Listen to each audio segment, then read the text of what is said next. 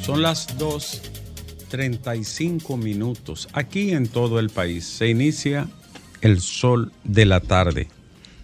Dos días después del fatídico y lamentable acontecimiento de San Cristóbal, donde 27 personas, ya al menos hasta ahora 27 seres humanos, han perdido la vida. 27 hogares, 27 familias y toda una provincia y un país completo anonadado, sobrecogido, entristecido por un hecho que nos ha dejado a todos, de alguna manera, sin aire, Alejandro. Veamos las noticias más importantes de este día. Pero antes, antes, atención país, atención nación. Mañana, atención pueblo dominicano. Mañana, RCC Media Sol 106.5, todas las emisoras que conforman este consorcio radiofónico estarán transmitiendo desde tempranas horas de la mañana en Sol de la mañana y luego los programas que continúan hasta llegar al Sol de la tarde estarán desde el mismo lugar de los acontecimientos lamentables, desde San Cristóbal, cuna de la Constitución, y hoy centro de atención de todo el país y de la región por este hecho tan lamentable. Mañana estará nuestro programa transmitiendo desde tempranas horas de la mañana, sol de la mañana, luego siguen los espacios que continúan y encadenando sol de la tarde. Quienes quieran acompañarnos pueden salir con nosotros, ¿verdad, Lea? De la Plaza de la Bandera, por ahí los encontramos. Ah, ah que ella dice que, que ahorita me avisa, pero no me ponga nervioso, Lea alterado estamos de más. Algo que me pasó ayer, que te lo cuento ahorita, fuera de aquí. Eh, mañana, quienes quieran acompañarnos, bueno, pues nos pueden esperar en la entrada, ¿verdad? Y al pueblo de San Cristóbal, que vamos para allá. Tenemos muchos amigos ahí, colegas, estudiantes, colaboradores y personas que son seguidores de este espacio y de esta radio, emisora y cadena RCC Media. Entonces, todo el personal, el equipo completo, los talentos de los diferentes espacios estarán en la hermana y hoy herida provincia de San Cristóbal, desde temprano. Estén atentos porque durante el transcurso del programa estaremos dando detalles del traslado en un momento y, bajo una condición de apoyo, solidaridad y abrazo espiritual y moral a la gente de San Cristóbal y otras actividades que anunciaremos en lo adelante y también mañana como una manera de abrazarnos con toda esa gente que ha perdido tanto en este momento. Así es que estén atentos porque Sol se va a San Cristóbal. Bueno, Alejandro, ¿cómo empezar hoy? Después de la restauración y después de este hecho tan doloroso. Decir, primero, la fragilidad de la vida humana. Qué frágiles somos. Segundo, la muestra de solidaridad que ha dado todo el país.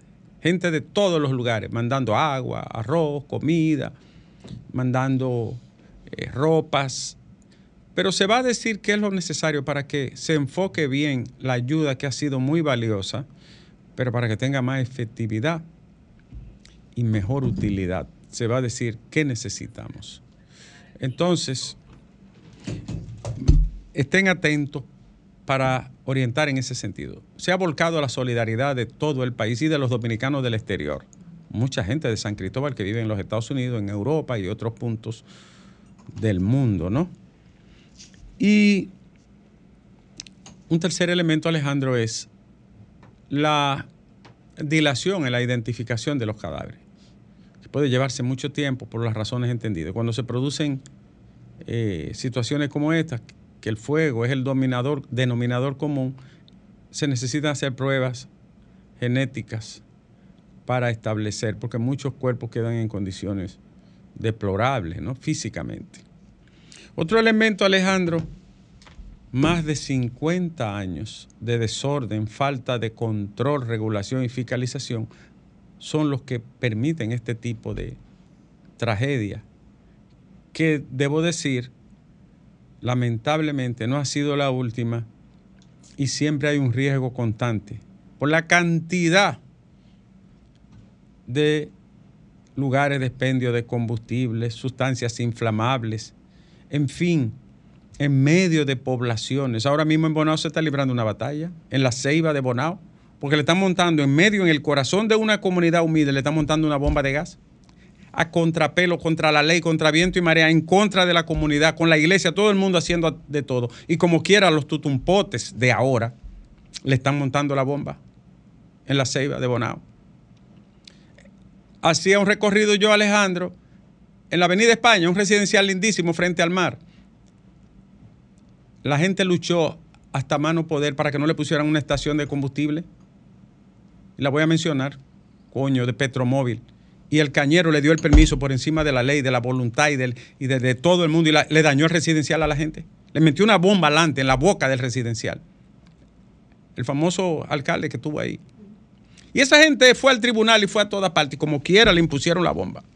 Ahí en, frente por ahí, por la 27, frente por donde la Casa Vieja donde estábamos, ¿cómo se llama eso ahí? ¿Evarito Morales o, o, o Quisqueya?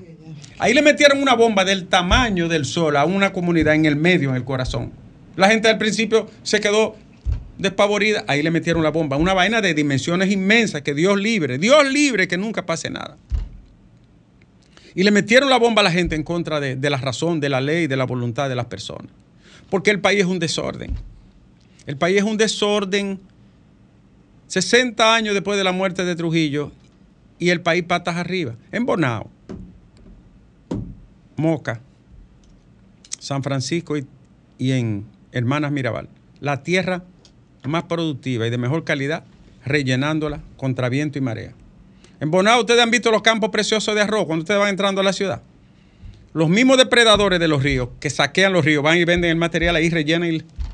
O sea, el país es un desorden, un jodido sistema político. Tengo que cuidar la palabra, que no sirve.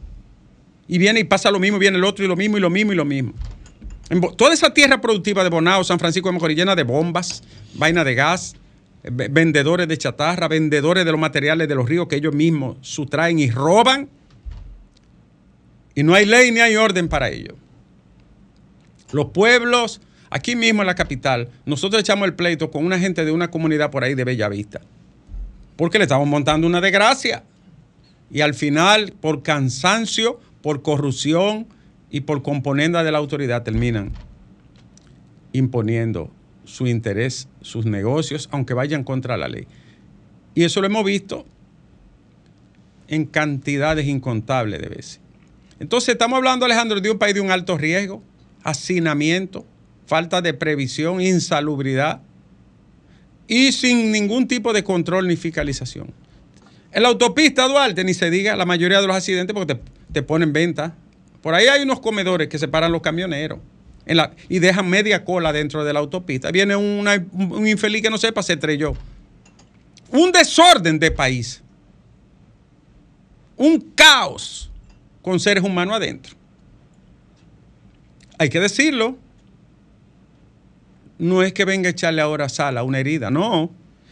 Es que el desorden de este país hace que seamos proclives a que ocurran acontecimientos fatídicos como estos. Nadie supervisaba esa desgracia de San Cristóbal, ni la vigilaba, ni la fiscalizaba. Y eso ocurre en muchos pueblos. Los dueños de estaciones de esos despendios de, gas propano han hecho lo que le han dado la gana, se han orinado en la constitución de la República, imponiéndose a fuerza de su ley los cuartos y las influencias. Entonces Alejandro quería decir eso, porque nosotros necesitamos que un día, por lo menos nuestros hijos o nietos, vean orden en este país, que es un, jodido desorden. Un jodido caos. Tengo una, primicia, Alejandro. Eh, dale para allá, porque esto, esto es real. Exclusiva del Sol de la Tarde. Uno en Asua, uno en Pedernales, uno, dos en La Romana, dos en El Ceibo, uno en San Pedro de Macorís. Están en la lista de los que no pueden aspirar. No pueden aspirar. ¿Por qué? Bueno, porque están leyendo el Salmo 23. No, Alejandro. No es por eso, no, pueden, no van a poder aspirar. Y hay de todos los partidos. Ya se filtró que hay un partido que tiene 22 gestiones. Ah, pero ¿cuál partido? No puedo decir porque me piden que no diga nada porque todavía no se ha hecho público, pero eso se va a hacer. agárrate Alejandro, ven otra vez, que tengo otra primicia. Exclusiva del Sol de la Tarde. Cuatro altos oficiales de una rama de las Fuerzas Armadas están pedidos en extradición. Hay dos altos oficiales de la alta oficialidad y hay dos más de un rango inferior. Está ahí en esa que me enseñaron, desayuné con una persona, Alejandro, que sabe todo eso. Y habla muy poco español. Eh, está ahí el general Albuquerque que compré, no me lo mencionó. No me lo mencionó, pero cuatro altos oficiales pedidos en extradición. ¿Por qué? Por un caso de narcotráfico. De los casos sonoros de narcotráfico. Lo dejo ahí, Alejandro, porque tengo nietos chiquitos y quiero terminar de criarlos, ¿verdad? Y el miedo es un derecho. ¿No es así? Dice Alejandro que sí. El miedo no es ningún derecho, el miedo es una emoción del cerebro viejo, del sistema límbico, de la primera parte del cerebro humano que se formó y que nos defendió, para, ¿sabe para qué? Para estar alerta, para correr, para comer, para tomar agua, para correr de la fiera. Ahí está el sistema de las emociones, en la llamada zona límbica, que también de manera especial se llaman las, las amígdalas cerebrales. Ay, Alejandro, hay gente que anda con las amígdalas prendidas, es decir, con el cerebro viejo todo el tiempo. No razonan, no oyen, no ven, no entienden. El tránsito. Para mí la gente más indecente del mundo y del planeta son unos tipos que manejan una guagua aquí en la 27 de febrero. No hay un ser humano que sea más impertinente, más indecente, más intolerante que esa gente. No oyen, no ven, no entienden, no respetan a nada, ni a nadie, ni ley, ni calle, ni nada. Es una cosa bestial. Es una cosa increíble. Pero ese no es el tema, Alejandro. Te di dos primicias. 20 objetados, cuatro provincias que están marcadas y cuatro oficiales de la Fuerza Armada. No me dieron los nombres, señores. Ahora yo sé que dos de ellos son de la Armada, de los marinos. Y no digo más, Alejandro. Ni bajo tortura sigo hablando. Y atención. Alejandro, tenemos eh, más informaciones. Y es que tembló la tierra en Colombia. Tengo un amigo y hablé con él allá. 6.1, Alejandro, muy fuerte. El amigo mío estaba en el piso 15 de un edificio precioso, rodeado de mujeres bellas. Se le olvida a uno todo ahí, por una actividad internacional, ELEA. Y, y él es tan bárbaro que me manda una foto de la señora en vez de mandarme la foto de lo que está pasando abajo. ¿Eh? Tremendo temblor de tierra, 6.1. Ocurrió en Bogotá, en la zona de Villavicencio. Y hoy, esto es una recomendación que yo le hago a ustedes, que les gusta mucho el tema, ¿no? El querido maestro y amigo José del Castillo Pichardo, profesor, educador, académico, sociólogo, intelectual, escribe un artículo hoy de la huella de Hosto en Chile, increíble. El artículo es del 11 de agosto, para no, para no mentirle, pero ha sido muy leído.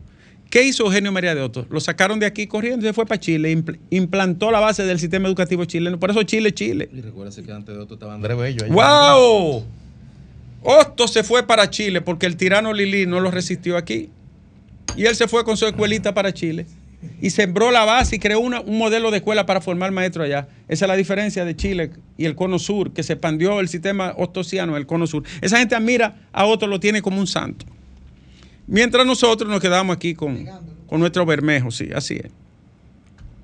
Leonel Fernández visitó el lugar de la tragedia para solidarizarse con los afectados de San Cristóbal.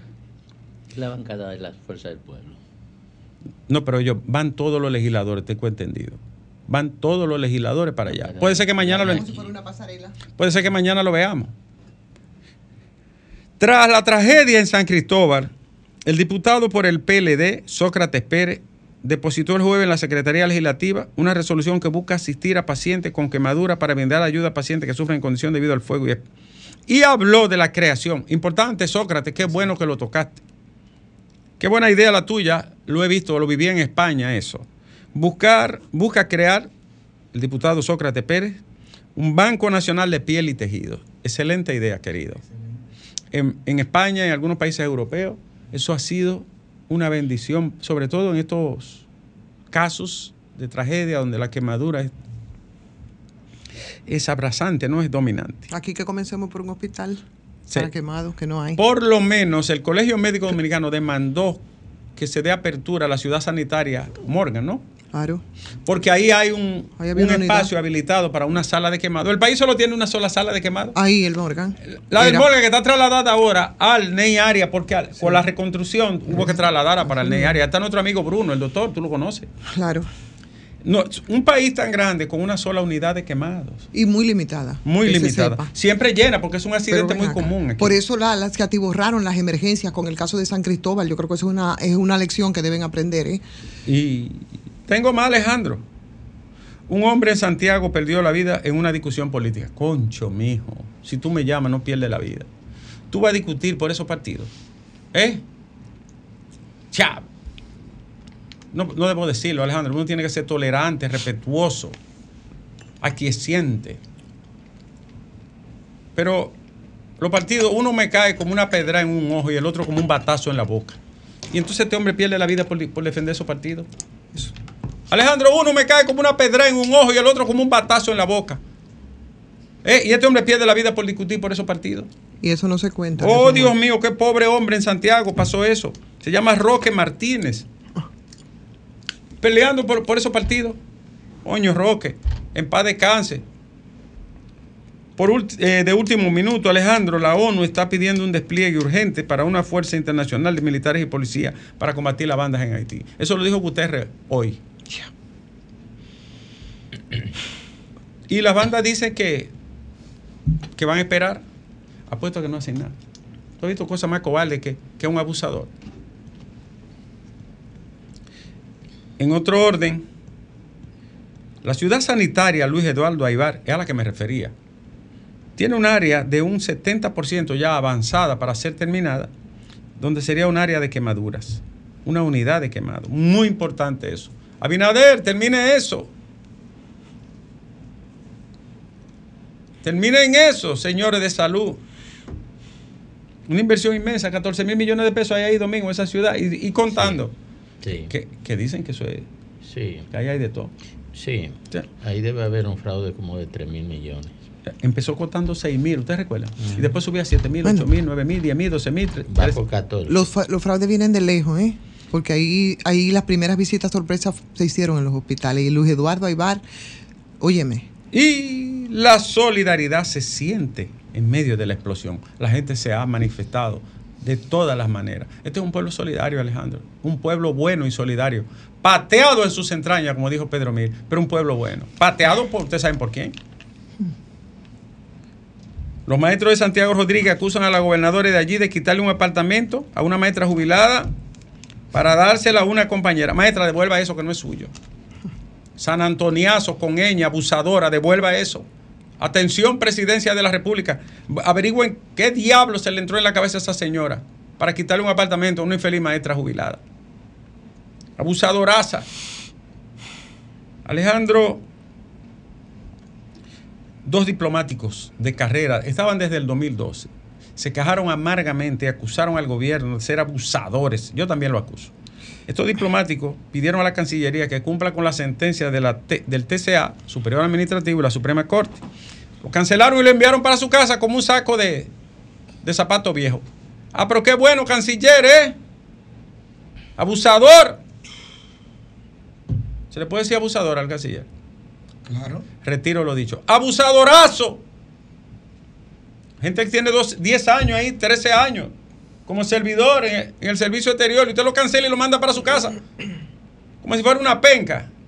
Canciller abusador. De parte mía y de Domingo Páez. ¿Tú lo asumes? Ah, pero ahí- Dice él que no, que nada más mía. Y los lo asumo. y los otros no Tú lo asumes también. Oh, oh. Dice Ivonne que lo asume, pero no me lo diga así como con miedo. Miedo. Ah. Aquí no hay miedo, hermano. Ah, es que no hay miedo. seguro de eso. Aquí miedo ¿Usted lo no asume, hay. compañero? Claro que sí. ¿Tú lo asumes? Claro. A él no lo trataron así. ¿Verdad que no? No, lo trataron muy bien. Por eso hoy es canciller. Y, señores, tres agentes de la policía atracaron a un ciudadano en el ensanche Isablita. Están presos. Coño, ¿y qué le dio a esa gente? ¿Qué rastreros son ustedes, señores? ¿Puede, ¿Se puede decir esa palabra? Son- no rastreros, no son rastrerísimos. Diablo. ¿Y estaban vestidos de policía? Los detenidos son Nairi Castillo Batista. Bienvenido Milano García, Francisco Báez Presinal y la víctima se llama Joel Cueva. Le quitaron la cartera, un dinero. La- no, pero no, no, no. ¿Cómo es? Yo- ¿Estaban vestidos de policía Sí, o policía vestido de vestido policía. de... Y una cadena también. Ah. La encuesta ACD ya se ha convertido en una de las encuestas que la gente espera. Ahí está nuestro amigo Salvador Sánchez, Napoleón de la Cruz. Ahí está, ¿cómo se llama esta chica? Amiga de nosotros, excelente periodista. Bueno, está Dani Alcántara, mi, distinguido amigo. Y todo ese equipazo, ¿no? De, de la gente de... Se puede mencionar, ¿verdad que sí, Lea? Dice ella que no, pero yo lo menciono de maldad. 107 y, y hoy mismo. Entonces, ¿qué dice la encuesta? La vamos a discutir aquí si ustedes quieren. Como siempre leemos todas las encuestas, esta encuesta de ACD Elige da lo siguiente, Alejandro. Atención país, atención nación. Si las elecciones fueran hoy, ¿por quién usted votaría? Está Luis Abinader, está Abel y está don Leonel Fernández. Luis Abinader, 50.5. Leonel, 29 y Abel, 13.1. ¿Habrá o no habrá primera vuelta, Alejandro? Dice la encuesta, no lo dice Nieve ni el sol de la tarde. ¿Habrá segunda vuelta? 63%, no hay segunda vuelta. 29% hay segunda vuelta. ¿Cómo va la cosa? Agárrate de ahí, Alejandro. 57% por mal camino. 43% regular y por buen camino. 57 subió por mal camino. En ese mismo orden, querido Alejandro, por cierto, Alejandro, ¿quién está arriba, el torito o el rifero? Dice Alejandro que el torito por mucho. En ese mismo orden, eh, cuando le preguntan a la gente cuál es su partido, 42.7 PRM, 18 punto 9 PL, eh, Fuerza del Pueblo y 20% PLD. ¿Entendiste, Alejandro? ¿Tú, tú entendiste? Es decir, que el PLD, según la encuesta, que es la quinta entrega, saludo para los amigos, saluda a Salvador, no votes tus amigos por ideología, Salvador. Las ideologías pasan y los amigos quedan. Eh, ¿Es amigo tuyo, Salvador? Ah. Y Eh, de Grimer. en llave tuyo. Claro, Pero él dejó la izquierda ya. claro. Dobló uh, a la derecha. uh, Se uh, parquea a la uh, derecha. uh, ¿Y por qué yo me vuelvo más? más? Entonces, Porque tú como yo eres un bicho raro. un bicho raro.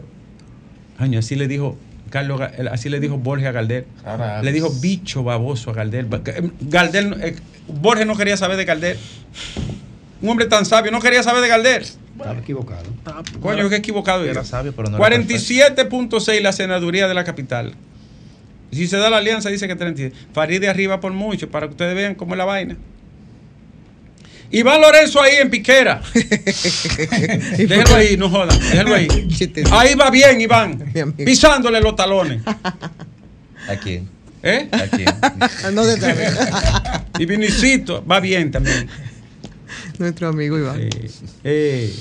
La Iván. alcaldía, el PRM solo gana con Carolina. Ay, la, la tiene cerrada ahí. Y la senaduría de la provincia la tiene perdida el PRM según esta encuesta. Cristina 34. Uh. y el que sigue es Antonio Tavera 18. Cristina está arriba por uh, mucho. El PRM la tiene perdida al día de hoy. La senaduría de la capital. Rubén Maldonado viene picando ahí cerca. Tú estás aquí para analizar o para estar promoviendo, compañero. No, me informaron, fue. Pero otra encuesta, porque él está leyendo esa. Él él está leyendo esa. Pero yo vi a Iván Piquera. Yo vi a Iván Piquera. Yo, yo, o sea que yo estoy. ¿Eh? No, está en lo correcto. está en lo Yo estoy en lo correcto Está también. en lo correcto. Los dos estamos en lo correcto. Entonces, por último, si Carolina no va, Domingo Contreras, 23%, Neney 20% y después los otros, Atala 13%, Rafael Paz 11% y los demás chiquitos. Senaduría de Santo Domingo Este, ya me voy Alejandro. Cristina 34. Antonio Tavera 18.7. Rubén Maldonado 13.7. ¿Verdad? Está Piquera ahí. Y del PRM, Tonti Rutinel 8.9. Karen Ricardo del PLD 6.9. Alex Jiménez del PRM. Ese fue el del audio, ¿verdad? 3.6 tiene mucho. ¿Y la, alca- la alcaldía, la alcaldía de Santo Domingo Este, los candidatos que dice? No, no lo midieron. Ah, están aquí los candidatos. Por favor. Aquí está. Alcaldía Santo Domingo Este. Ya voy. Manuel Jiménez. Todos juntos, ¿verdad? Manuel Jiménez, 25.2. Luis Alberto, 19.6. Bolívar Valera lo midieron, 16.1. Mira, Nuestro amigo el Boli Domingo. Ah, Julio Romero, De romería. 14.4. Diego Astacio, Es el número 7.8. que le Vertico. Santana, 6.7. ¿Eh? Adán Peguero, 3.1. Tiene mucho, Adán. Y no, Uf. que, y no que Mérido. Torres, 0.8. Está desbordado. Doctor, Ey, ¿cuánto fue que tiene Julio Romero? 14.4. Es el número que Es le el gusta. número que le gusta. Alcaldía de Santo Domingo Este, si van por los diferentes partidos, Romero, Luis Alberto, Manuel Jiménez, se- es el siguiente. Luis Alberto 31.8, que es un 32, Manuel Jiménez 35.5 y Julio Romero 23.2. ¿Quiere decir que Manuel Jiménez está por encima del candidato que. Eso dice la encuesta CD. En Santiago, Eduardo Estrella, hasta 58% llega. Y el que le sigue, 17%. Y la senaduría de Santiago, Eduardo Estrella, le gana en todos los escenarios. Mientras que la, la alcaldía de Santiago, que es muy importante, Ulises Rodríguez del PRM, 45.3 y Víctor Fadul, 28.9. La de la Fuerza del Pueblo, Altagracia González, 11.4. Finalmente, Alejandro, los partidos, aquí está, para terminar. PRM 42.1, PLD 20.4 y Fuerza del Pueblo 18. Ninguno 17.3. Fue alto. Reformista 0.8 y el PRD de Miguel Valga 0.9. La nota relevante de todo esto, Alejandro. Iván Lorenzo Piquera.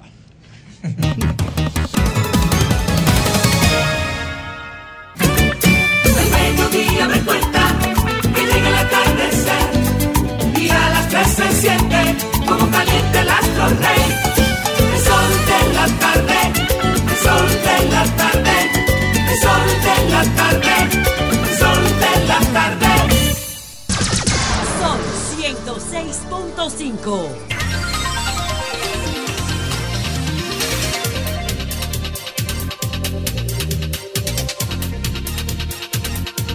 Regresamos, Alejandro. Ahora son las 3 y 10 minutos y te tengo un bombazo, Alejandro. Tú sabes que este programa dijo que, que no se quedaba ahí y que la transformación continúa. ¿Tú sabes quién viene para acá, Alejandro? No voy a decir el nombre, Descendiente del comunicador más influyente y completo y artista más completo que ha tenido el país en toda la historia. ¿Quién? ¡Ay! ¿Quién? ¿Quién? Déjalo ahí. ¿Quién? ¿Quién? Descendiente del más completo. Déjalo ahí. Ese sí era completo de ¿Es el la. hijo suyo debe ser?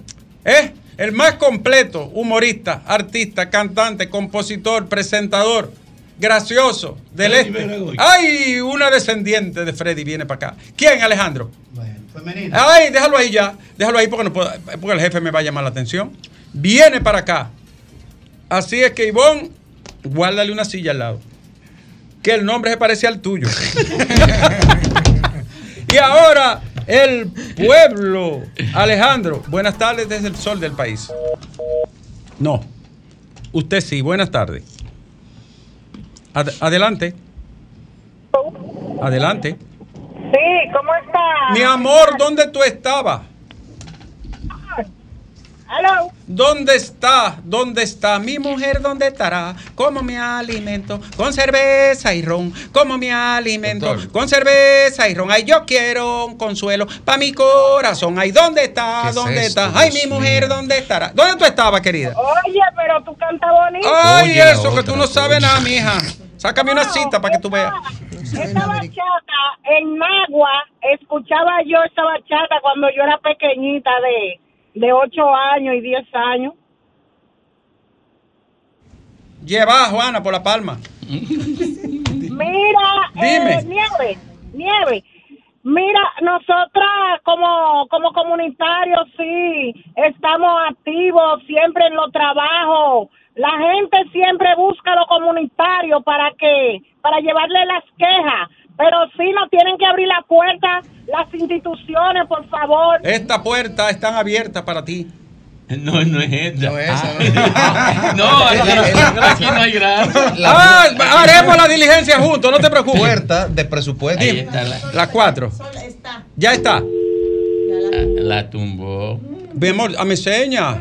Háblame, háblame de manera decente y tolerante. Yo fui un niño que tuvo problemas en una etapa.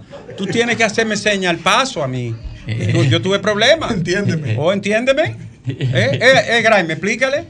Tú que sabes de, mi- de mi pasado. Hay situaciones. Oh, oh, ahora estamos esperando una llamada importante. Espero, ¿verdad? En lo que llega la llamada, atención al país. El pacto del agua, eso no es así de que nos lo vamos a tragar como si fuera Bueno. un purgante. No. Atención, Academia de Ciencias de la República Dominicana, equipo ambiental de la UAS. Díganos qué es lo que diablo tiene el pacto del agua, porque no nos lo vamos a tragar así, señor Luis Abinader. Ahora sí está, ¿verdad? Intención, intención de. Señores, una llamada que nos honra. Eh, para mí, para mí, la comunicadora más eh, completa, elegante que tiene el país. Soy la luna. Doctor, buenas tardes, buenas tardes al equipo. Eh, le pedí a Lea establecer contacto con el equipo para contarles sobre nuestra experiencia Sí. en el día de ayer. Eh, hay un equipo de intervención en crisis que lidera la doctora Vanessa Espaillat, la coordinadora de este equipo de profesionales con especialidad en psicoterapias y, e intervención en crisis se articula la gestión por una solicitud del, del Departamento de Salud Pública, del Ministerio de Salud Pública, y en esas calidades asistimos ayer a dar soporte psicoemocional a, a personal de primera línea. Tuvimos la oportunidad de intervenir con los médicos, enfermeras y laboratoristas actuantes en el momento de la tragedia en el hospital Juan Pablo Pina. Eh, nuestro interés era intervenir a los eh, resca- rescatistas, pero muchos de ellos habían podido irse a descansar después de más de 48 horas de labor Wow. eh, sin interrupción. Tuvimos la oportunidad de conversar con este grupo joven de hombres y mujeres en este en este hospital. Que lo primero que le debo decir es que me quedé gratamente sorprendida de ver la calidad de las instalaciones del Hospital Juan Pablo Pina. Está, está re- Y- reestructurado. Sí, sí, señor. Sí. Sí, sí. Sí. Y, Pero no había luz el día de la tragedia. sobre- eh, fíjese, no había luz porque se fue con una, la explosión fue la explicación que nos dieron. La explosión tumbó el circuito y había un circuito de soporte que tampoco podía entrar. Sin embargo, este equipo de hombres y mujeres resolvieron con luces de celular. Eh, y más que todo con coraje. Y lo que sí nos llamó mucho la atención fue cómo ellos pudieron convertirse en un solo cuerpo y actuar una vez ya pudieron pasar del shock del momento, ellas lo cuentan, lo narran, el sonido, los olores, los gritos, las imágenes y lo que venían recibiendo. ¿Qué pasa? Que ese es un personal al que habitualmente no se les da un soporte emocional. Sí. Se enfocan más, se enfocan más en las familias de, de las víctimas, en las familias de los sobrevivientes. Sin embargo, ese es un personal que no se mira y es un personal que se agota, es un personal que sufre porque es un personal humano. Sí, Que ciertamente. tiene conexión, tiene conexión humana. Ciertamente, es un personal que tiene conexión humana. Ciertamente, Zoila, esta mañana conversaba aquí nuestro compañero del Sol de la Mañana con uno de los, de los bomberos, de los cuerpos de bomberos, eh, donde ellos dicen que se ven fuertes y, esa es la- y eso es lo que tienen que hacer en la zona de desastre y todo lo que tienen que enfrentar, pero cuando llegan a sus casas muchas veces se desploman por la realidad que están palpando. Eh, entonces, lo que tú estás diciendo es que se va a hacer un abordaje con el personal que está trabajando en esta Sí. situación. Eh, bueno, nosotros intervinimos un grupo de médicos, enfermeras y laboratoristas del hospital. Algunos de ellos, o prácticamente la mayoría de ellos, estuvieron de guardia en el momento de, de la tragedia, en el momento de la explosión. Y ellos te cuentan, eh, eh, te, te hablan del sonido, te hablan de las voces, te hablan de te hablan del olor, Sí, te hablan del terrible. impacto. Entonces, ¿qué pasa? Que nuestra función era hacer que ellos contaran la historia, Sí. para que ellos pudieran descargarse y poder continuar. Entonces, eh, miembros de ese equipo tienen familiares que no aparecían. Ay, Dios. Ma- ese equipo tienen mañana, familiares que no aparecían. mañana, tú sabes que vamos a estar mañana ya en la zona, ¿no? Ujú. Ojalá esté con nosotros allá. Eh, yo mañana estoy temprano con la eh, con el maratón que tiene el, el mañanero. Ah, el Eh, mañanero. junto con nosotros, junto con nosotros va a estar la doctora Vanessa Espaillat. La doctora Eh, la doctora- el grupo que ella encabeza, que coordina, ¿es una ONG, Eh, es privado, No, no, no, es no, no, no. ¿Cómo es? El, es el equipo, es el equipo de intervención en crisis conformado por eh, psicólogos que ya o están en, en- de término en maestría Sí. de intervención en crisis y trauma o hemos tomado la especialidad de crisis y trauma. Es un equipo especializado. Ya entendí. Es un equipo, es un equipo especializado, o sea, no es un equipo de psicólogos clínicos, es un equipo especializado en intervención en crisis y un equipo especializado en intervención en psicoterapias. Y es importante eh, que se sepa que cada intervención es una intervención que se diseña para la situación. O sea, nosotros no tenemos un patrón a seguir que utilizamos en todos los casos, sino que se trata de una intervención que se coordina y se produce, se genera para cada crisis, cada situación que nosotros a la que nosotros vayamos. Eh, que se sepa que nosotros no actuamos por voluntad propia, sino que la, la unidad de salud mental de salud pública Sí. solicita a UNIBE la participación de su equipo de intervención en, en crisis y trauma y nosotros asistimos después de que se haya hecho la solicitud por parte del, del Departamento de Salud Pública, del Departamento de Salud Mental de Salud Pública. Hemos intervenido en la crisis de Poliplas, intervenimos con el caso de, la muerte de Orlando Jorge Mera, estuvimos interviniendo eh, en Villas Agrícolas con la niña que asesinaron, trabajamos con sus compañeritas y lo que sí es que nosotros no aparecemos, sino que hay que establecer ese contacto. La doctora Ruiz, que es la encargada de la Unidad de Salud Mental de Gestión de Riesgo, establece el contacto con nuestra coordinadora, la doctora Vanessa Espaillat, y el equipo asiste. Pero, de nuevo, es un equipo especializado. Querida, gracias por la llamada y gracias por esa colaboración tan humana y tan valiosa que ustedes desarrollan. El domingo estaremos nuevamente, esta vez estaremos interviniendo recatistas y trabajando con los niños. ¿Cómo no? Gracias, soy la luna. Un abrazo para ustedes. Eh, ojalá que sí, que yo pudiera estar mañana. Si puedo Por hacer favor, ajustes Tú sabes que yo tengo un sueño de mi niñez. Siga con tu sueño. Trabajar.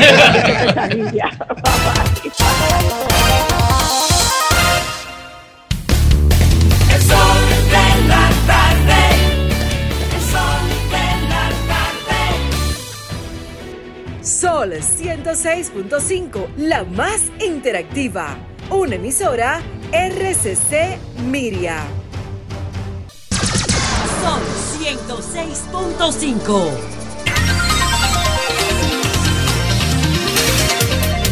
Son 25 minutos aquí en el sol de la tarde, en el sol del país. Oye, oigan esto, compañeros. Ah, Sí, porque eh, ante Mira, tanta tensión y angustia hay que distraerse un poco para, para, para que el estrés, el cortisol no, no, no, no, no nos altere el espíritu, pero no, nos dañe la salud. Esto daña la salud, Domingo, ese tipo de eventos. Sí, sí, sí, miren. Miren, claro, eh, no, no. Yo creo que eso intoxica el alma. Para que lo sepan. Eh, y ahí viene la, la depresión. Ay, sí. Eh, Ahora mismo esa pobre gente va a haber que seguirlo, a ellos y sus familiares, Claro, de una manera muy, claro. pero muy cercana. como, como, como, como le explicaba Zoila, eh, que lo están haciendo ya. Porque hay, hay que resaltar aquí sin, sin, ¿verdad? sin mezquindad política. El gobierno ha respondido bien frente a, la tragedia y, y lo han hecho bien, con responsabilidad. Eh, alguna gente tiene observaciones, creen que hay espectacularidad frente a esto, pero eh, la eficiencia dice que hubo una respuesta. Todo el mundo sabe que yo, lo que soy un también, sí, crítico. es verdad, pero le veo mucha teatralidad también eso. Sí, Bueno, porque el poder es simbólico. Bueno, señor. bueno, En sí, sí, yo no cuestiono eso. Pero yo- esa te- teatralidad viene por todas las vías y esa es la desgracia. Y han hecho lo que tienen que hacer, es la Sí. respuesta obligada a la que había. Ahora, ¿qué viene después? Eso es lo que me Bueno, preocupa más. Miren, miren, cuando, cuando se hace una misa de cuerpo presente, se define una liturgia que está cargada de teatralidad.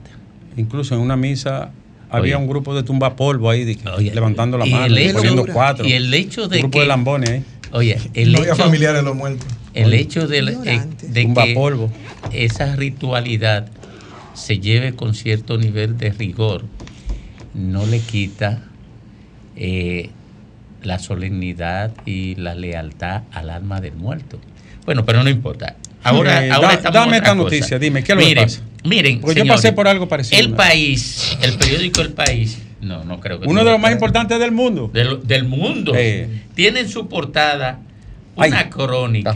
Ay, ay, ay. que ay. yo le voy- me voy a permitir leer el segundo párrafo. Oigan de esa esto, crónica. señores, que yo estuve a punto. digo, no, ¿Pero dónde es eso? ¿Aquí? Ah, no, país. no, no, el país de España. El país de No, España. que estamos diciendo aquí en el Yo- país, pa- el pa- país. Para mí, eh, Aquí de no. los dos periódicos Aquí más ha pasado, importantes ¿Qué es lo Sin que duda. dicen? eh, en, habla, hispa- en habla hispana del mundo. Así es. El banquero turinés Massi- Máximo Segre preparó una fiesta en el jardín de su mansión, una de las villas más renombradas de Turín. Oye, es una. En Turín. Para celebrar el cumpleaños de su pareja, la empresaria Cristina Seimán. Ay, ay, ay, ay. Y para festejar también, aparentemente, su compromiso con ella. Ay, ay, ay, ay. Invitó a decenas de amigos y lo preparó todo minuciosamente. Así hice yo. El ambiente, la música. Lo mismo que hice yo. La vianda. Mm. Y un discurso. Un hombre Pero- con todo el dinero del mundo. Claro. Pero este resultó ser un discurso envenenado. Ay, Ay, atiende. Que ha impactado a la alta sociedad italiana y que podría terminar en los tribunales. No, pero tú me tienes Ay, desesperado. Ya. ya yo vi que viene algo ahí. En un momento de la velada, Mm. Segre se acercó a la mesa del pinchadisco. Eso es donde- El- el- el DJ, Y le dijo, y le dijo. Pásame Ay, el y micrófono. cogió el micrófono. ¡Ay! En italiano. Ay, En me la Y mano me del aclaró la voz. Hizo así. Para hablar claro. Se oye. Ay, sí. Todos pensaron que iba a anunciar su matrimonio con Seyman. ¿Y qué fue lo que anunció? Al principio Cuidado. parecía un discurso de compromiso normal. ¡Ay!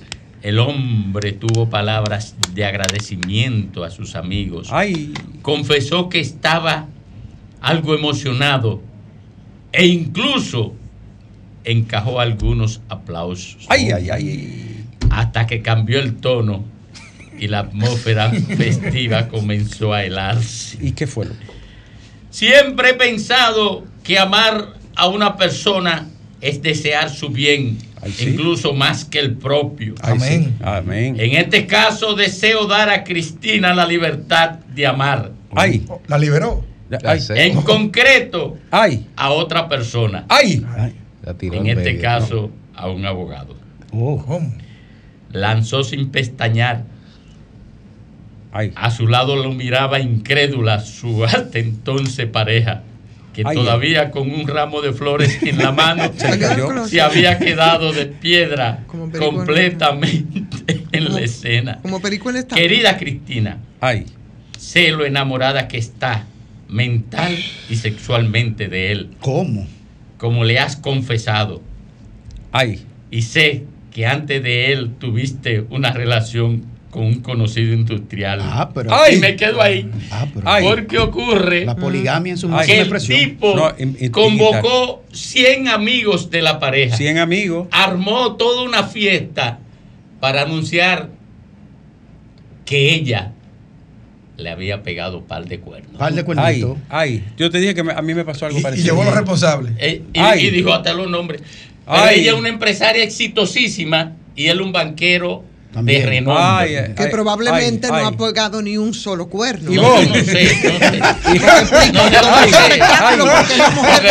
Oye, No, porque el hecho es, el hecho es la espectacularidad No, porque eso Para es- denunciar para desmontar una, una Alejandro. Y gastar un Tú viaje sabes lo que me. siento un Tú sabes lo que me. precedente. Si es el hombre que Tú sabes lo que le pasó. Entonces es un chiste, perdón, Neve. Es un chiste que se va a aplaudir. Pero estamos hablando de este. Pero tú No, sabes. no, que- no. pero te No, voy a poner esta de que es más fácil. chingo. Porque lo, A un amigo mío. importante aquí no es el cuerno, sino la, perdona, El la espectáculo. característica. Pero déjame equilibrarlo, que ella tiene razón. Uh, yo estudiaba, pero tenía 18 años. Yo tenía 18 años de edad. Y estudiaba medicina, la carrera de medicina en la UCE. Y cuando eso el ferry viajaba entre Mayagüez y San Pedro. Y un amigo y yo teníamos dos noviecitas, boricua. Y entonces él me dice un día, "Vi- este fin de semana viene el, el ferry con la familia de, de la novia de nosotros. Ay, Dios mío, Alejandro. Uno tiene su frustración, Alejandro. Y entonces digo, ¿y qué vamos a hacer? No, la vamos a recibir. Pero yo le dije a ella, pero ella me dice que no, que no vaya, que, que mejor que ella nos sorprenden. Oye, que, que ella no iban a sorprender. Eh, Cogimos para el muelle, Alejandro. La sorprendieron.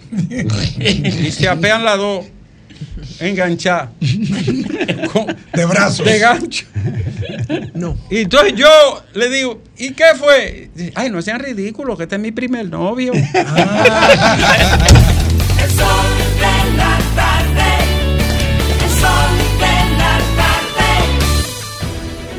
Sol 106.5, la más interactiva. Una emisora RCC Miria. Con este tapón y tú de camino al banco. No, hombre, no. No te compliques y resuelve por los canales Banreservas. Más rápido y muchísimo más simple. No te compliques y utiliza los canales Banreservas. Tu banco fuera del banco. Banreservas, el banco de todos los dominicanos. Te saluda Idanis Rodríguez, comisionado del Departamento de Transporte de la Ciudad de Nueva York. El alcalde Adams y yo te invitamos a ser parte de Summer Streets. Este año estaremos en los cinco condados. En Queens y Staten Island el 29 de julio. En Manhattan el 5, 12 y 19 de agosto. Y en el Bronx y Brooklyn el 26 de agosto. Para más información visita nyc.gov barra diagonal Summer Streets. Te esperamos. Ya está disponible la nueva DGII móvil. Más que una app, una valiosa herramienta en la que podrás consultar el estatus de tu RNC, número de comprobante fiscal y la placa vehicular. También traerá un token digital y todas las novedades de la administración tributaria. Descárgala ya, disponible en Google Play y App Store. Dirección General de Impuestos Internos, cercana y transparente.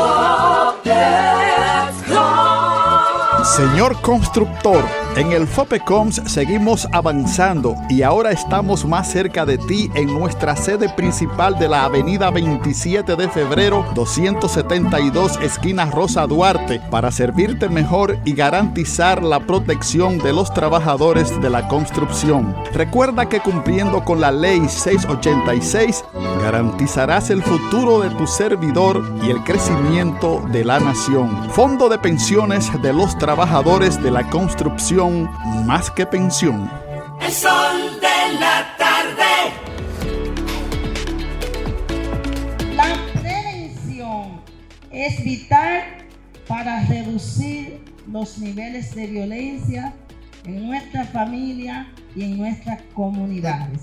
Así que ustedes ya son parte de la solución. Apuesto mucho que ustedes puedan ser esos líderes que puedan mediar en todos estos conflictos pequeños que se producen en sus comunidades. Y la iglesia confía mucho en ustedes.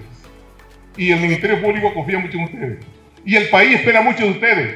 Nosotros contamos con ustedes.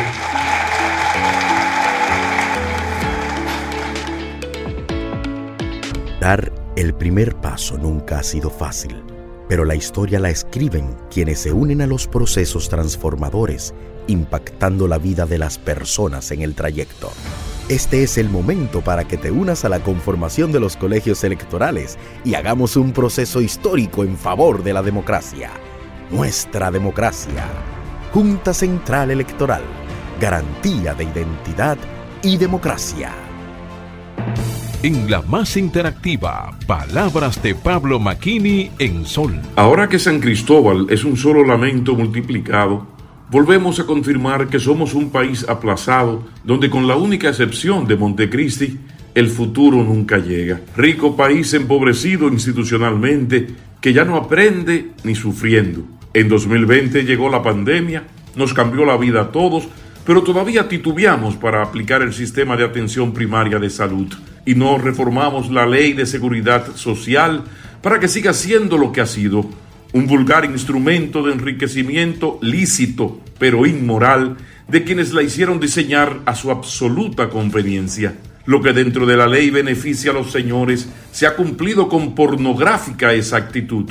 Todo y todos los demás, pacientes, médicos, enfermeras, esperan. Somos líderes en embarazos adolescentes y mortalidad materno-infantil, pero por temor a los ultraconservadores y a los torquemada, tan capaces de dañar gobiernos y candidatos, nada ocurre. Ahora toca el turno a San Cristóbal y el país es un solo lamento.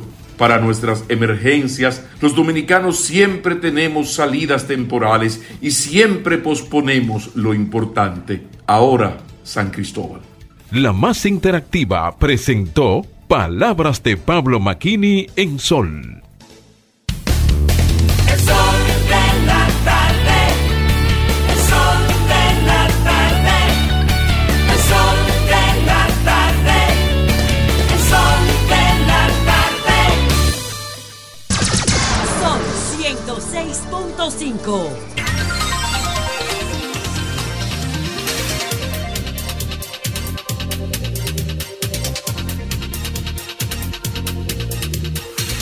Porque es que yo no lo, no lo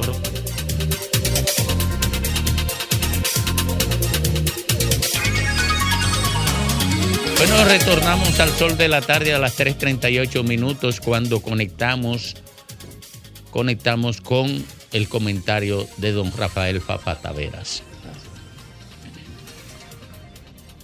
la tragedia de San Cristóbal ha creado un espíritu nacional de duelo. Yo creo que nadie ha podido escaparse ni burlarse de esa atmósfera de silencio y de solidaridad que impone un duelo. Que vaya a producir algunas indagatorias que puedan ser preventivas de una reproducción de esta tragedia, bien. Pero el hecho que hay una conducta nacional de identificación con el duelo. Esa conducta nacional frente al duelo, yo, como un iluso, he pensado que debíamos tener también una conducta nacional frente a los cambios que hay que imponer en este país. cambios que están basados en el respeto a los derechos, que no están basados en la imposición de nada a nadie, sino en hacer un ejercicio de la política que sea transparente y creíble, que termine con la degradación que se ha llevado a todas las áreas estatales, que propicie una recuperación de una justicia que hace tiempo que perdió su característica, que plantee programas nacionales para la salud, para la educación, que plantee en todos los órdenes alguna orientación, buscando una coincidencia en lo que se plantee. Es posible lograr un entendimiento sobre los problemas y una forma de abordarlo y entonces discutir qué confianza usted consigue para ponerse al frente de ello. Que compitiéramos teniendo así con el duelo un sentimiento nacional y una orientación compartida de cada propuesta, porque en definitiva lo esencial es que logremos avanzar en la solución de los problemas que nos han impedido desenvolvernos como cada quien espera. Yo me imagino que el problema de luchar por una justicia creíble tiene que ser el interés de todos y hasta los que se perjudican con una justicia creíble no se atreverían a oponerse al esfuerzo de que se esclarezca. Que lo mismo pasa con el problema de la salud, que es verdad que hay una cuestión donde la diferencia social tiene un sentido en los hechos discriminatorios, porque el infeliz que no tiene con qué pagar es un miserable para no merecer ni tener nunca la atención que necesita. El país, así como estamos reaccionando espontáneamente sobre el duelo, debía reaccionar también sobre la búsqueda de las soluciones. Pero ya comenzó la campaña. Y entonces, ahora, todo lo que pueden estar asociado a las cosas que no pueden defenderse y que tenemos que cambiar, todo lo que estuvieron asociados a ese ejercicio político, no pueden ignorar que el país necesita adecuarse, que el país necesita una reformulación, que necesitamos un esfuerzo colectivo para encontrar la fuerza de transformar esta funesta herencia donde vergonzosamente vivimos acerca de esta administración que tenemos. Y entonces, hoy yo creo que se cierra ya la incertidumbre de los candidatos con la inscripción del presidente en su partido de que él aspira. Algo que ya nadie duda, pero que se formalizó el anuncio de que él es el candidato a la reelección y que pretende ganar el derecho a estar cuatro años más.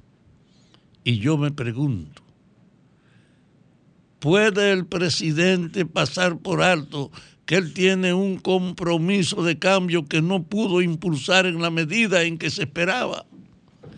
¿Puede ignorar que efectivamente él tiene una propuesta de cambio que puede concitar el interés y la colaboración, aunque algunos crean que lo que le conviene es la denuncia y la obstrucción?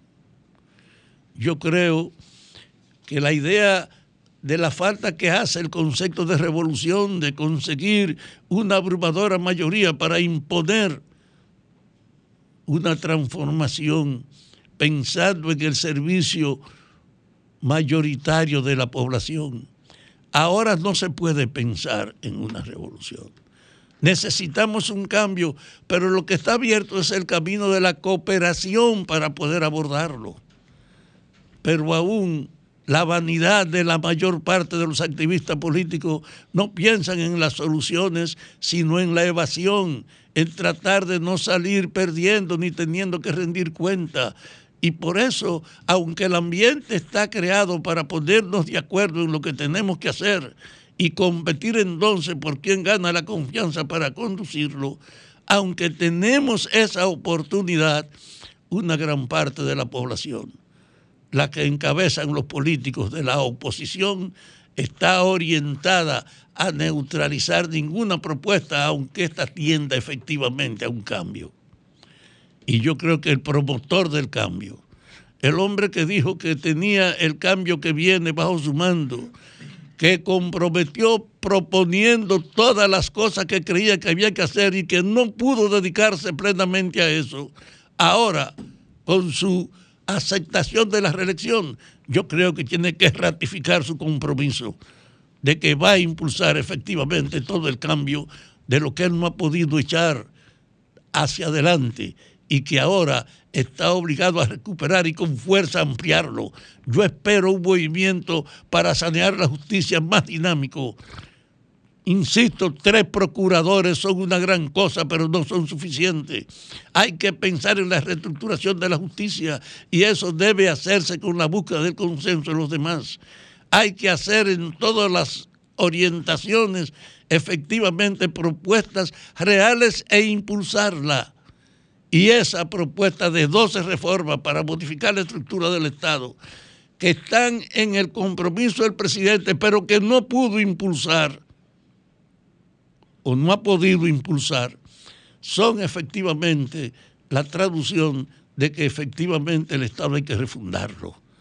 Si el presidente que hoy inscribe su candidatura tiene el coraje de verdad de no usar la propuesta como una demagogia simplemente de propaganda, si la asume como un compromiso real, yo creo que él podrá ayudar a que esta anarquía que quieren crear los que se sienten aludidos, pero que no hacen referencia a pedir cuentas ni a rendirla y lograr, yo creo, que un legítimo espíritu de cooperación para impulsar un cambio necesario, imprescindible, que no debe perder más tiempo, que es tratar de impulsar de verdad el compromiso del cambio que el presidente se comprometió a impulsar en su primera experiencia del mando.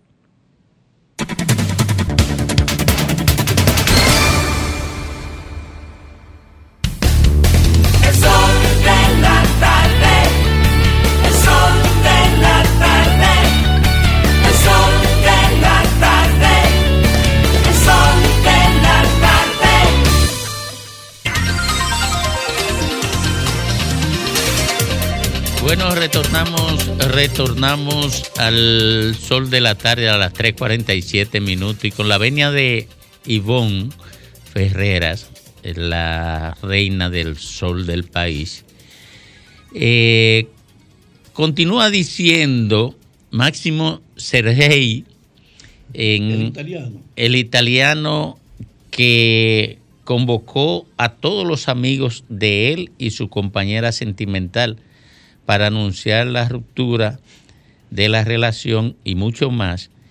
Dice él en otro párrafo, ¿verdad? Eh, de los redactados por el país, no cre- creáis que me complace quedar como un cornudo delante de todos vosotros.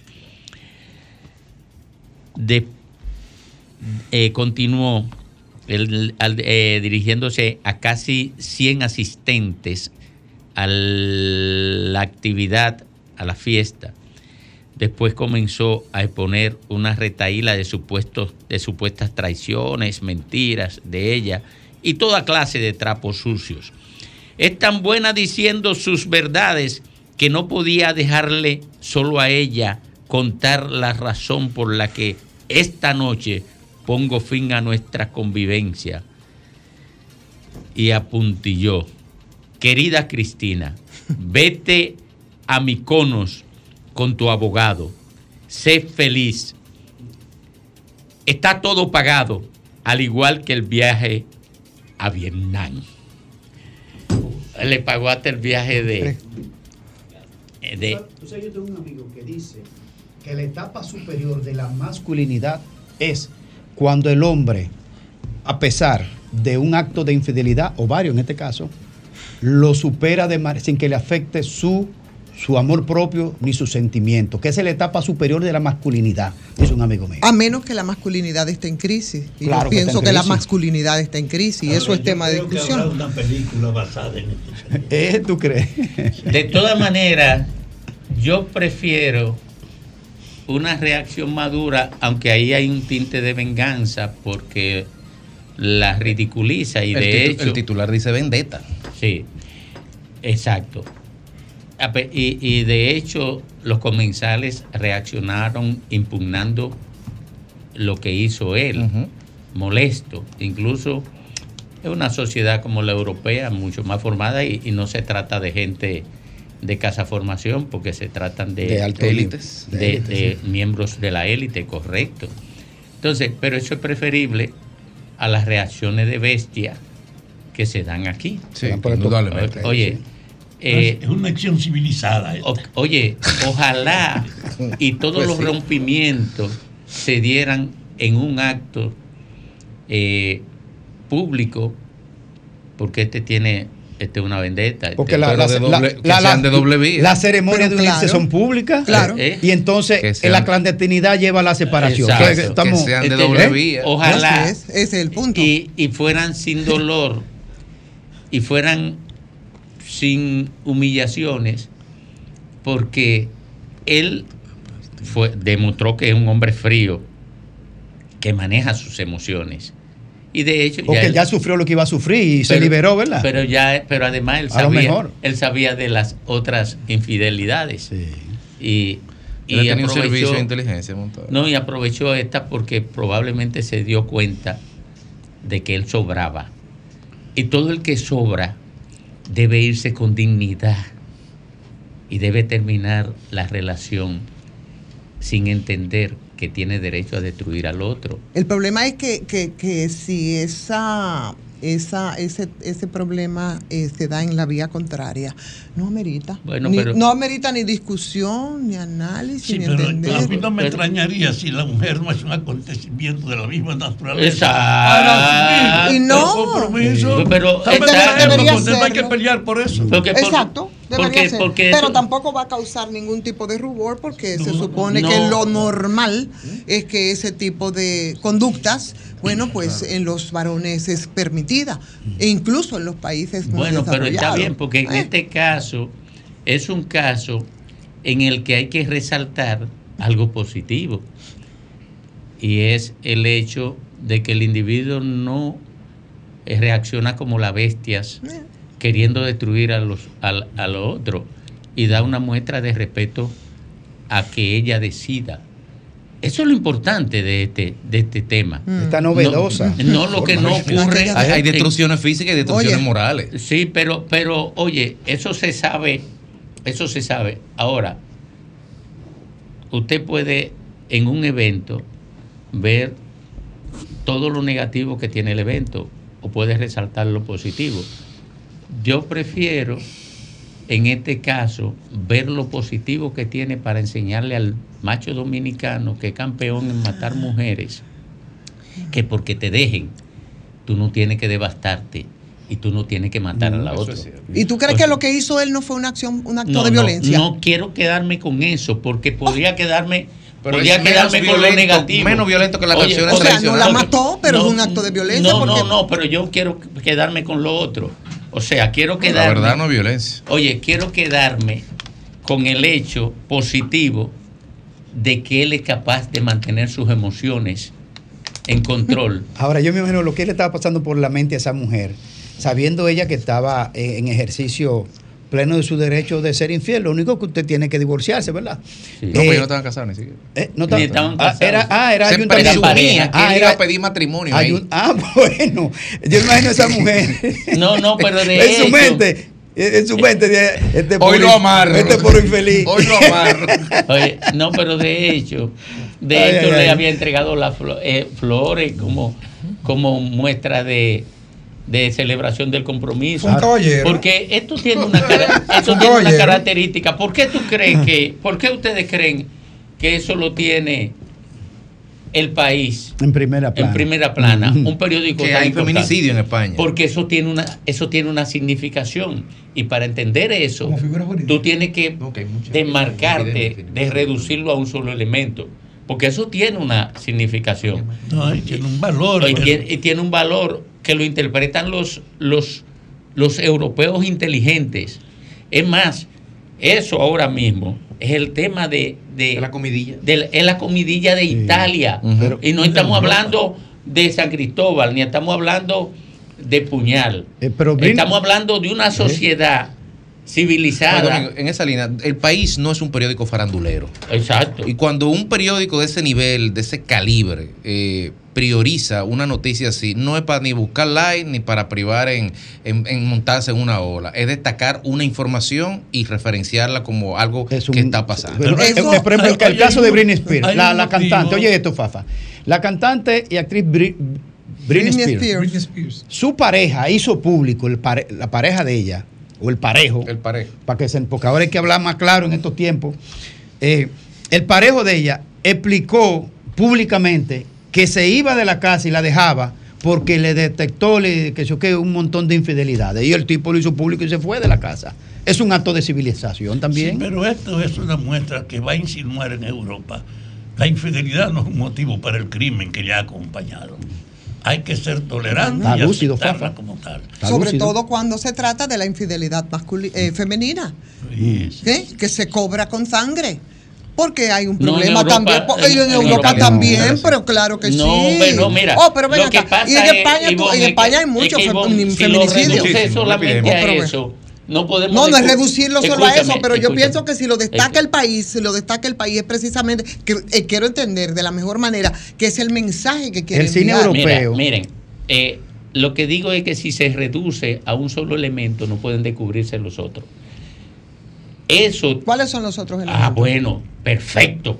Por ejemplo, República Dominicana está acostumbrada a que el macho, cuando la mujer deja de quererlo, el macho la mata. Esa es la- escúchame, por favor. Esa es la cultura construida. ¿Por qué yo traigo esto? Porque quiero golpear esa cultura.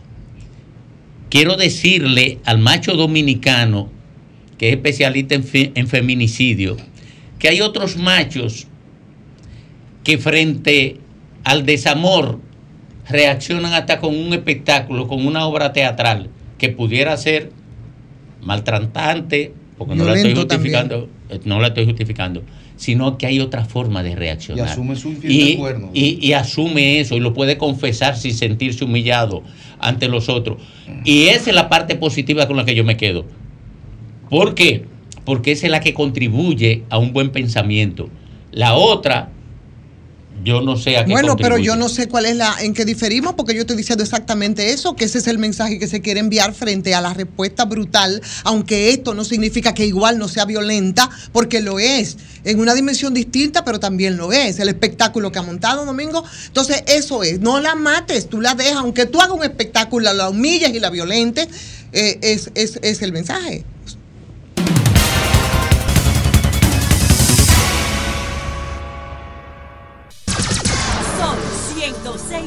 106.5.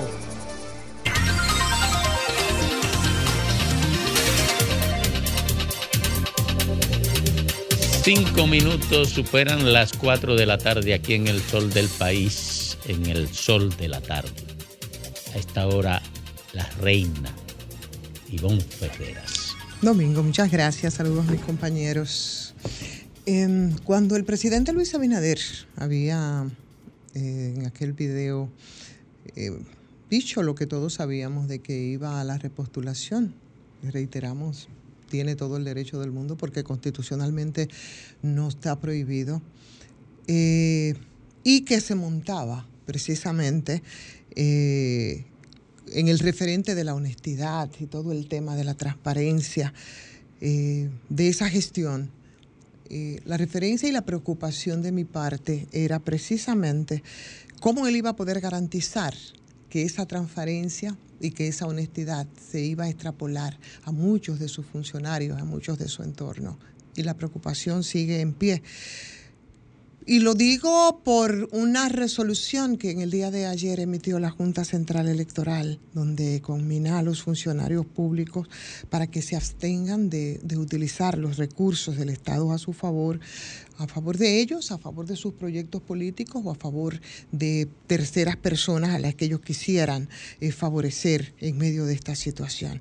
Emitió una resolución a la que ha habido resistencia de alguna forma por algunos partidos, porque no solamente se se queda en, el- en la utilización de los recursos del Estado, esa resolución a través de la que se busca también regular la participación de los funcionarios públicos durante la, la- el periodo de la precampaña y de la propia campaña electoral.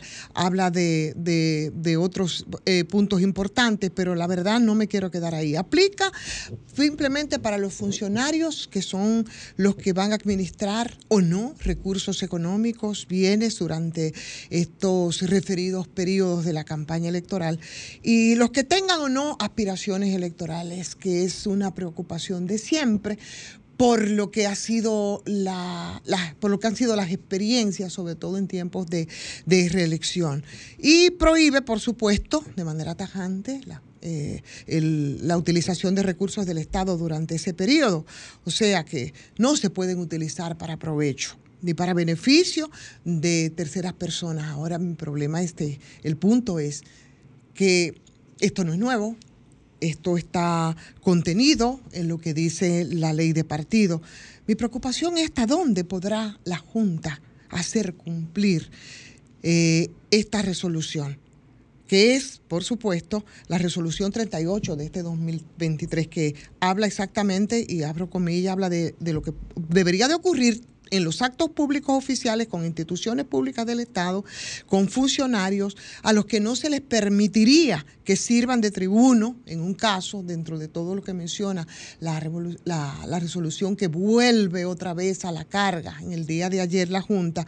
Eh, en esos escenarios no se pueden promocionar aspiraciones a lo interno de las organizaciones políticas, entre muchos otros párrafos eh, que, refiere, eh, que refiere lo dicho por la Junta Central Electoral. Y llama mucho, a mí por lo menos me sigue llamando mucho la atención, desde la preocupación primero, cuando el expresidente anunció su repostulación, cuando decidió, como ha sido yo creo desde que inició eh, su gestión, montarse ¿no? en, en- en el llamado a la transparencia y por supuesto a la a, la ausencia de opacidad en la utilización de los recursos del Estado, mostrada incluso con aquello que ha llamado eh, justicia independiente, que no es más que la cúpula de, de la justicia, por supuesto, que ha provocado y que ha practicado un distanciamiento de lo que estábamos acostumbrados aquí en este país desde hace muchísimo tiempo.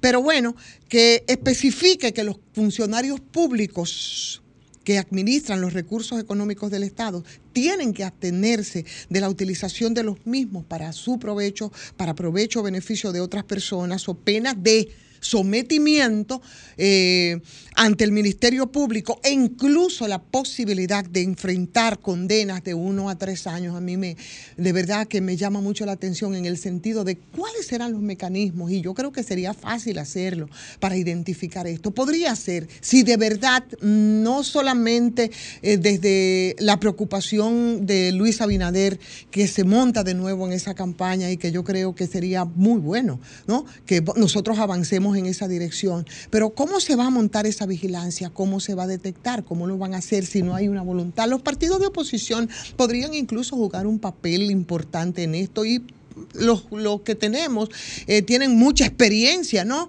en, en poder identificar de qué forma se utiliza y cuáles son los mecanismos e incluso eh, cuáles son las estrategias para la utilización de los recursos del Estado en campaña. Pero mi preocupación, yo vuelvo al punto entonces de partida. Entonces, cuando el expresidente anunció y se montó en la honestidad, en la transparencia, ¿eh?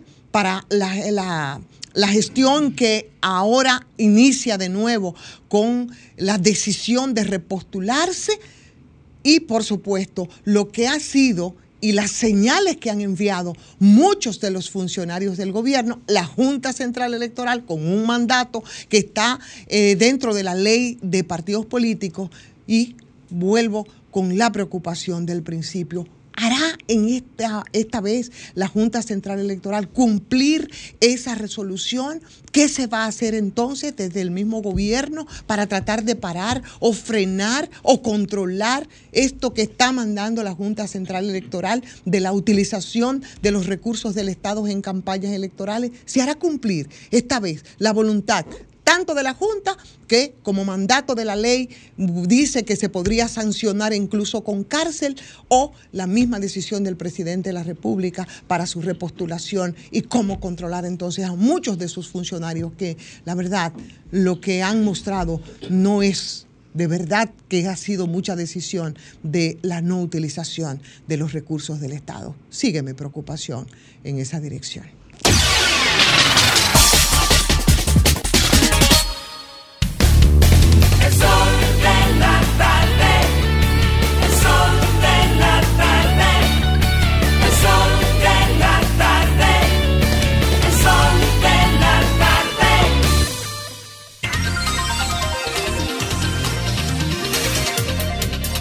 Retornamos, retornamos al sol del país, al sol de la tarde, esta vez con Graimer Méndez.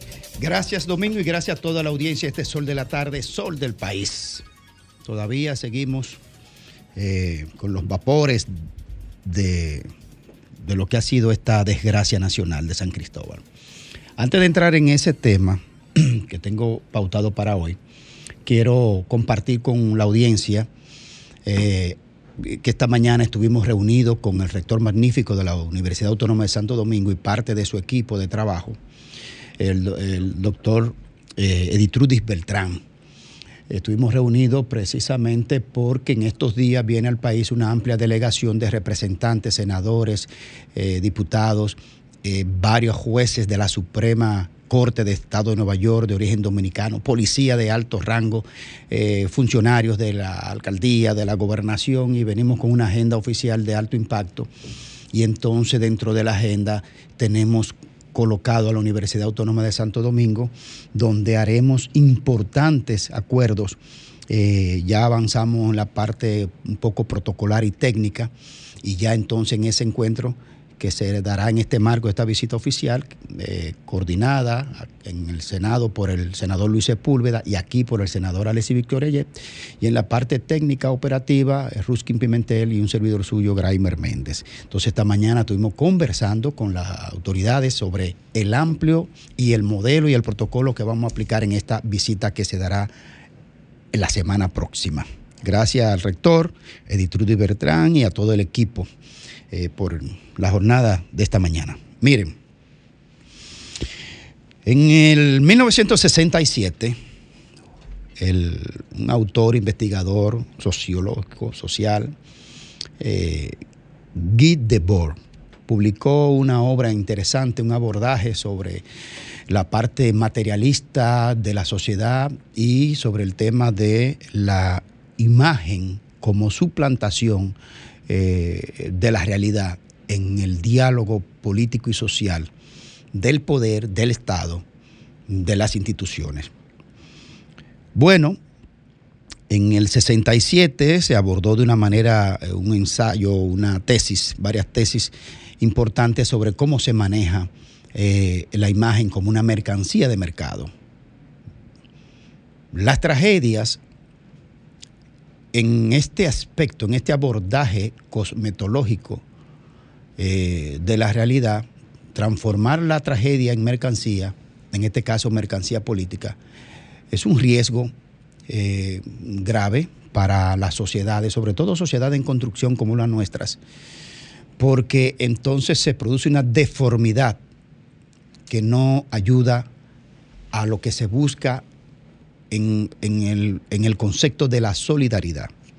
Yo creo que la tragedia de San Cristóbal tiene que tratarse con más respeto, con más dignidad y eficiencia desde el punto de vista de identificar la situación, el origen, por qué se produjo y las responsabilidades. También atender el tema del drama humano de la muerte, el drama humano de los heridos, el drama humano de los que se quedaron huérfanos, el drama humano de los que se quedaron viudo o viuda, el drama humano del que perdió un hermano, un vecino, compañero de trabajo, el efectismo, el abordaje del tema político en esta tragedia me preocupa. Yo creo que en este caso se está produciendo una gran teatralidad alrededor de la solidaridad. También creo que se está produciendo una hiperestructuración de la respuesta al desastre. Y también sabemos que existe lo que son los aprovechadores de la tragedia. Yo creo que, y se lo voy a decir de manera particular al ministro de la Presidencia, Joel Santos, que hizo un espectáculo de la tragedia de deficiencia, de deficiente comprensión de lo que se hace. Esa fílmica alrededor de su presencia, de su persona, con una producción casi cinematográfica, yo creo que el gobierno hizo luego, cuando se dio cuenta del error que están cometiendo alrededor de todo esto, sacar del escenario de la información de la tragedia a los representantes del gobierno en materia de lo que es la política pública alrededor de los hombres del presidente y dejar esta parte es, es exclusivamente a la parte técnica, que son los bomberos, la defensa civil, el COE, el 911, salud pública, medio ambiente, el expertise técnico para determinar qué originó este desastre. Esos son los que tienen que encabezar el diálogo con la sociedad, el diálogo con el desastre, con, con, las personas afectadas. Yo creo que esta teatralidad no le hace bien. La política lo daña todo, lo permea todo. Todo, todo, como que lo, se le mete una, una, una sin razón. ¿Dónde está la empatía? ¿Dónde está la conmiseración? Entonces dejemos un poquito de lado esa parte. Y otra cosa que quiero reflexionar. Muy bien, San Cristóbal necesita la mano de todos nosotros y mañana el sol eh, de la tarde estaremos allá, precisamente en esa labor de los medios de comunicación, de transmitir a la población la realidad de los hechos y además ser canal, ser puente de posibles soluciones a la realidad que ahí se vive. Y a eso vamos mañana como equipo del Sol de la Tarde, RCC Media. Pero hay que identificar exactamente dónde la afectación, porque ahora no se puede producir una, una hiperestructuración de la respuesta al desastre. El desastre fue en un espacio específico. Ahora, va, ahora se va a abrir una cuestión a lo loco, sin control, sin, sin, sin, sin eficiencia técnica del levantamiento de la realidad del daño. Porque hay que definir dónde está el daño y cuántos son. Y a eso es que tiene que ir la ayuda. Fuera de ahí, fuera de ahí, es crear, es crear un, un, un aprovechamiento de sectores que no han sido afectados por la explosión. Pero otra cosa, ¿quiénes son los dueños de dónde sucedió la tragedia? ¿Qué provocó eso? Porque eso está muy por debajo todavía, muy por debajo, solapado, tapado. Entonces, al gobierno y a la comunidad política, no hagamos de este desastre un espacio para la teatralidad de la solidaridad.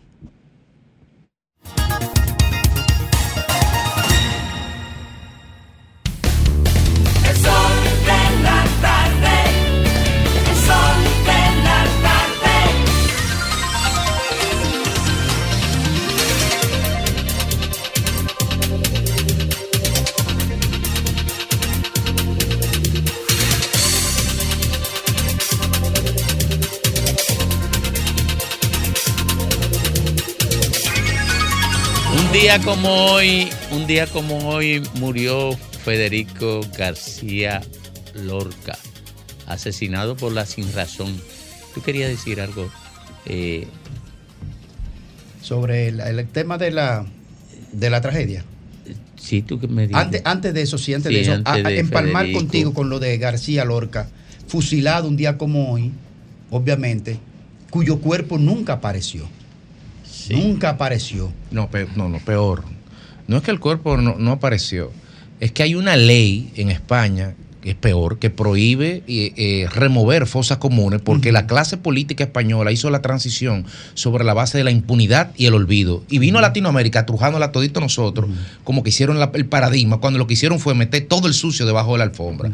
Y se sabe exactamente en qué predio están los cadáveres, pero hay una ley vigente que prohíbe que vayan a exhumarlo Eh, eh, a él esta y a, España de y a este tiempo. cientos de miles de Esta. España de Sí, este señor. tiempo. Todavía está, todavía está. Todavía está vigente, Está la, vigente la la ley. Fusilado por sus ideas, ¿eh? porque planteaba dentro de sus obras de teatro y sus ensayos y sus publicaciones en todos los ámbitos literarios eh, la, la denuncia sobre, sobre el rumbo de esa sociedad que estaba eh, obviamente España. Y la libertad. ¿eh? El día que matan a, a- a- García Lorca, ese día se presentaba en México, en lo- uno de los principales teatros de México, una de sus obras principales, Yerma, y el desgarro de la actriz que, que ese día se enteró que habían fusilado, eso fue una cosa espantosa.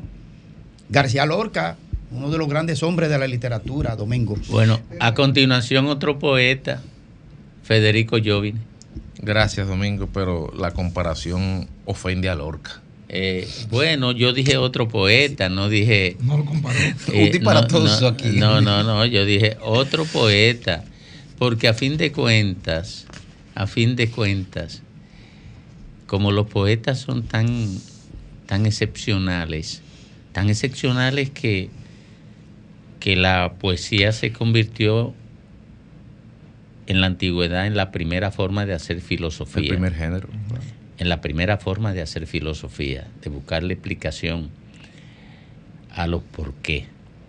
Entonces, hasta que no se muere un poeta, no se sabe hasta dónde llega su estrella. Pero, pero oye, oye esto, Domingo, a propósito de lo dicho por Sí, Jovine, sí, sí. sobre las fosas que no se permiten abrir. Ah, no se permite abrir la fosa para identificar el cuerpo de García Lorca, uno de los hombres más traducidos de habla. Más de 300 ¿Eh? mil personas quieren abrir Ah, fosas. entonces el monumento a Franco, ahí, eh, incólume, para que lo vayan a ver. ¿Eh? No, entonces no, esa sociedad española tiene que revisar eso. Bueno, pues gracias Domingo y buenas tardes amigos que nos ven y que nos escuchan. Eh, la hablando de, de poesía y de mitos y de griegos, el Casandra, hija de Príamo, rey de Troya, fue mal, eh, tuvo una maldición por parte de Apolo, que la maldijo con el, con el hecho de que podía adivinar el futuro, pero de que nadie le iba a creer nunca Eso se llama síndrome de Cassandra. Cuando se explican cosas que van a pasar, se proyectan escenarios que evidentemente van a pasar y sin embargo la generalidad de la sociedad no le hace caso a las personas, a esos agoreros, a esos profetas o a esos cientistas sociales que dicen el rumbo de colisión es este y la fecha será esta. Y yo creo que en el continente hay demasiadas Cassandra eh, repitiendo lo mismo desde hace tiempo. Hay demasiados libros y demasiadas tesis y demasiada evidencia que demuestra un aburrimiento electoral por parte de una ciudadanía que solo lo es en documentos.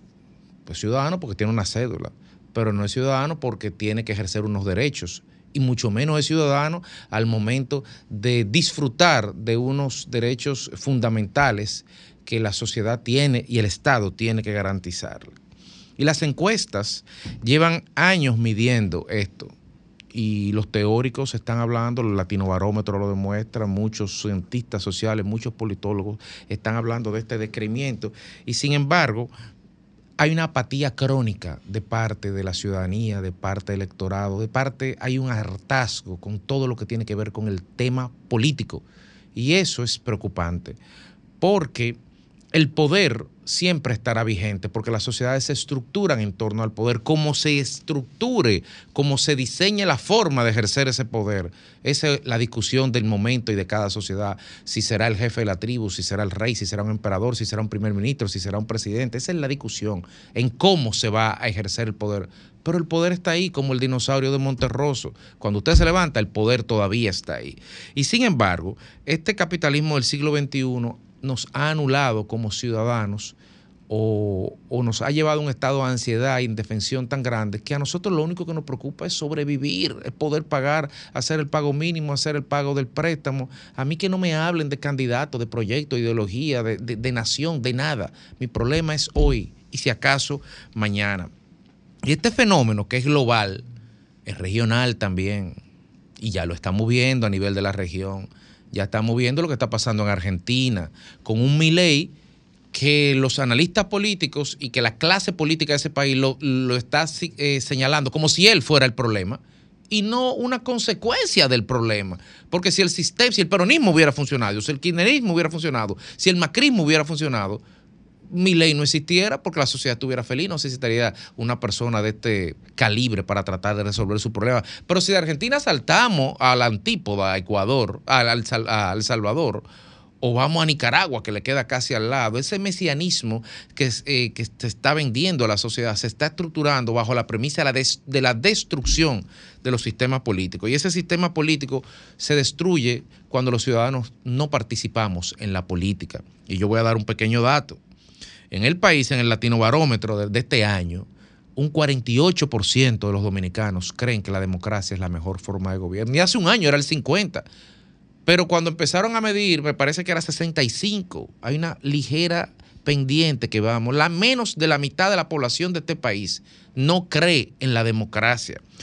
Y- y lo corrobora el hecho de la participación electoral.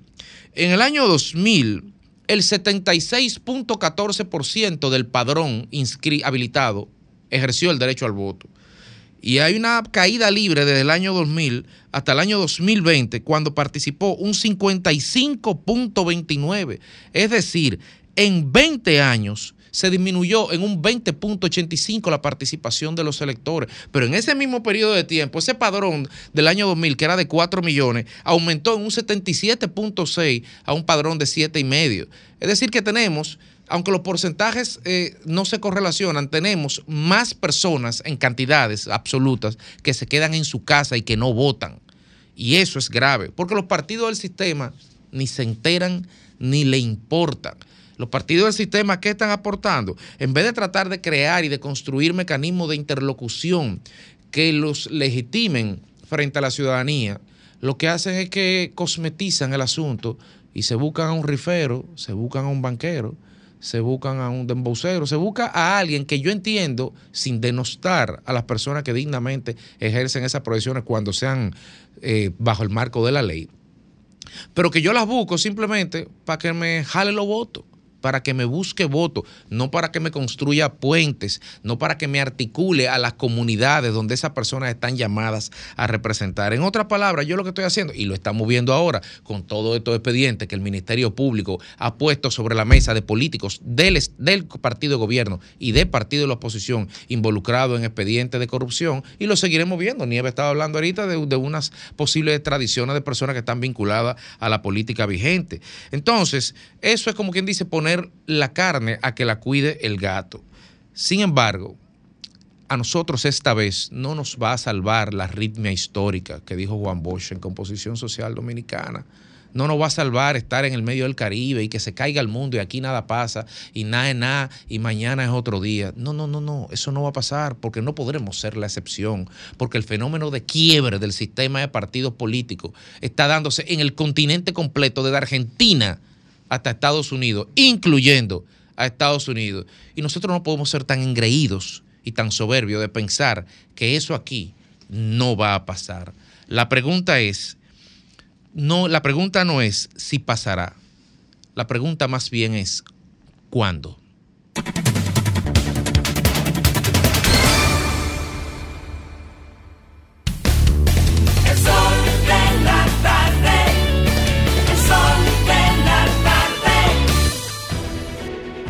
Sol 106.5, la más interactiva. Una emisora RCC Miria. Sol 106.5.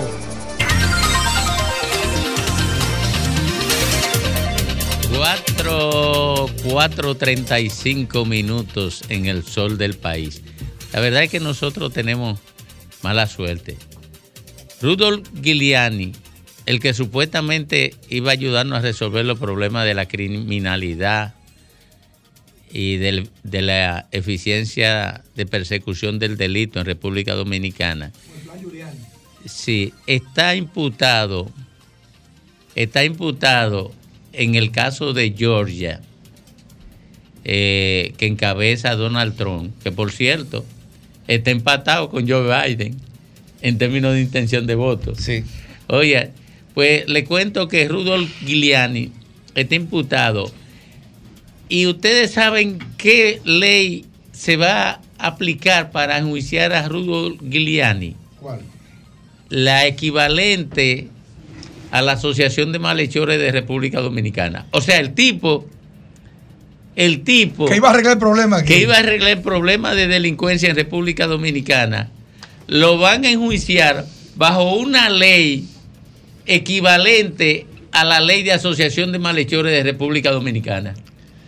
No más preguntas, señor si, magistrado. si van a- si están enjuiciando por cuarta vez al que era presidente de los Estados Unidos, poco me los hallo. Bueno. Su, socio, su abogado. El abogado del Sí, presidente. pero, Exacto. pero, pero es irónico.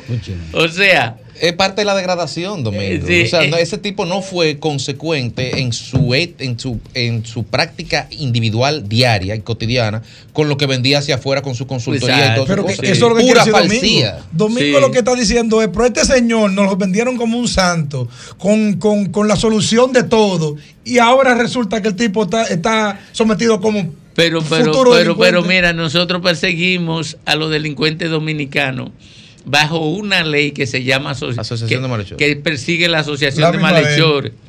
Y a él lo van a enjuiciar bajo una ley que persigue la asociación de malhechores. Terrible. Es increíble, pero vámonos con Félix Lajara, que nunca, y eso sí yo lo aseguro, será enjuiciado bajo una ley que persiga la asociación de malhechores.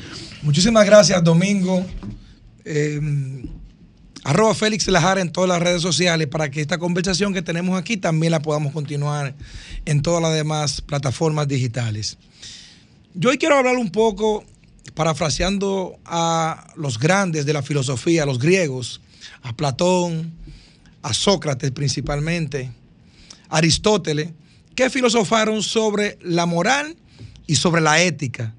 Y sobre la moral y la ética hicieron un imperio de una construcción colectiva a través de los tiempos que normó la costumbre y las entidades sociales, la vida en comportamiento de la sociedad humana. Cuando el hombre ya decidió vivir en sociedad organizada y desde allí entonces participar de ella de forma organizada. Los dominicanos tenemos problemas de fundación, dice Juan Bosch en Composición Social Dominicana, Dominicana, perdón. Dice que somos como somos porque somos, porque fuimos colonizados inclusive por la parte sur de España, el imperio pobre que se juntó con el rico para poder construir.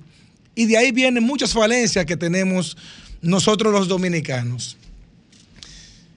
La moral en la República Dominicana y la ética lamentablemente en los ambientes políticos y en los ambientes económicos está de vacaciones, pero principalmente la moral, porque la moral juzga el comportamiento, ¿verdad? De la persona, cómo se comporta una persona.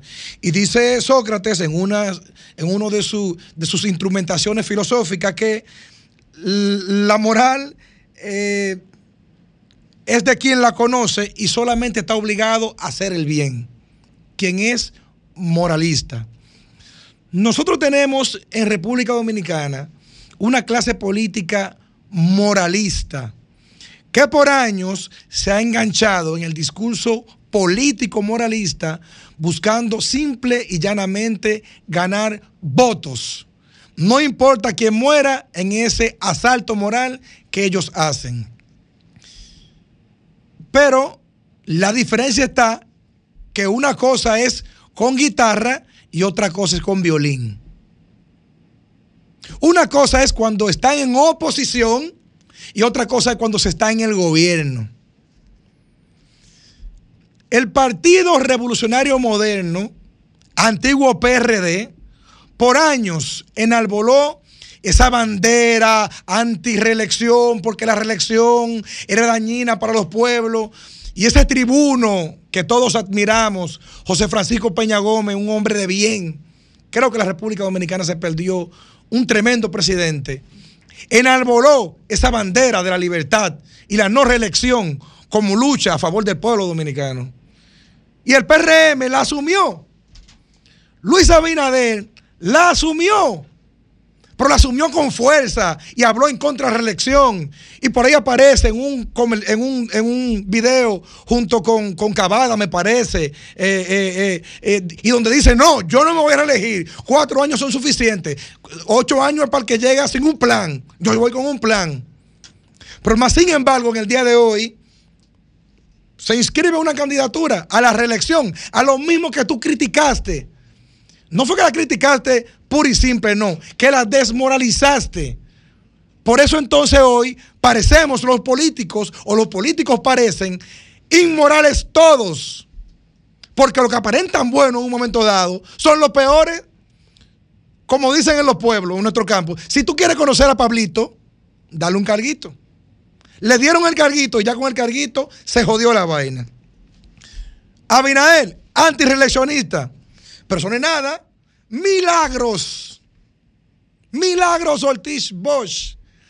Antireeleccionista, hasta se peleó con Hipólito y todo eso. Ella misma hoy va y le inscribe y no ha pasado nada. Entonces ya yo antes era moralista y todo eso estaba mal, pero ahora está bien porque lo hago yo. Entonces, ¿cómo ustedes quieren que la gente crea en la clase política? ¿Cómo ustedes quieren que la gente crea en el gobierno? Si los gobernantes, si la clase se dice y se desdice todos los días. Ahí es que viene el gran problema. Hay una frase icónica que dice, cuando los que mandan pierden la vergüenza, los que obedecen pierden el respeto.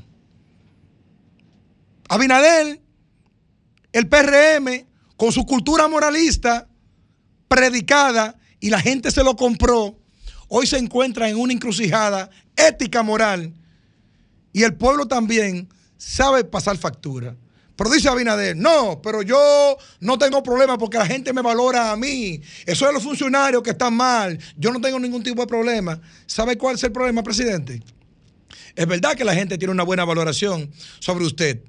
Pero cuando un equipo de béisbol comienza a perder porque el shortstop, el hace un error, nada, se perdió un juego. Otro juego se pierde porque el center field también dejó caer la bola y se perdió el juego. No pasa nada. ¿Usted sabe qué ocurre? Que cuando va a la mitad de la temporada y usted tiene 10 ganados y 40 perdidos, al que votan es al manager.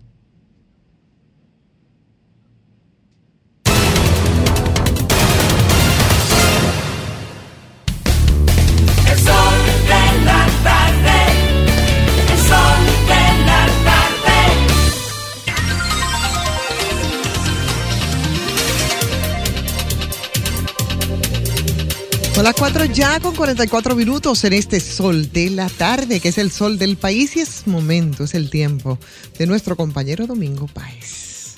Gracias, Ivonne. Los partidos políticos en República Dominicana se han encargado de destruir cualquier elemento identitario que definiera su perfil en el pasado. Comenzando por la, el contenido ético de la práctica política. Eso explica que la corrupción y la colusión con el crimen organizado se haya convertido en una cotidianidad de la vida partidaria en República Dominicana. El PRM llenó el Congreso de narcotraficantes y el Partido de la Liberación Dominicana y la Fuerza del Pueblo lo tienen lleno de ladrones. Y sería hasta una pérdida supina de emociones y de tiempo el analizar las incoherencias y la imprecisión en la práctica de los partidos políticos. La inmundicia se ha convertido en su principal tributo a la cultura pública dominicana. Por eso no asombra para nada que el Partido Revolucionario Dominicano, que se formó, se organizó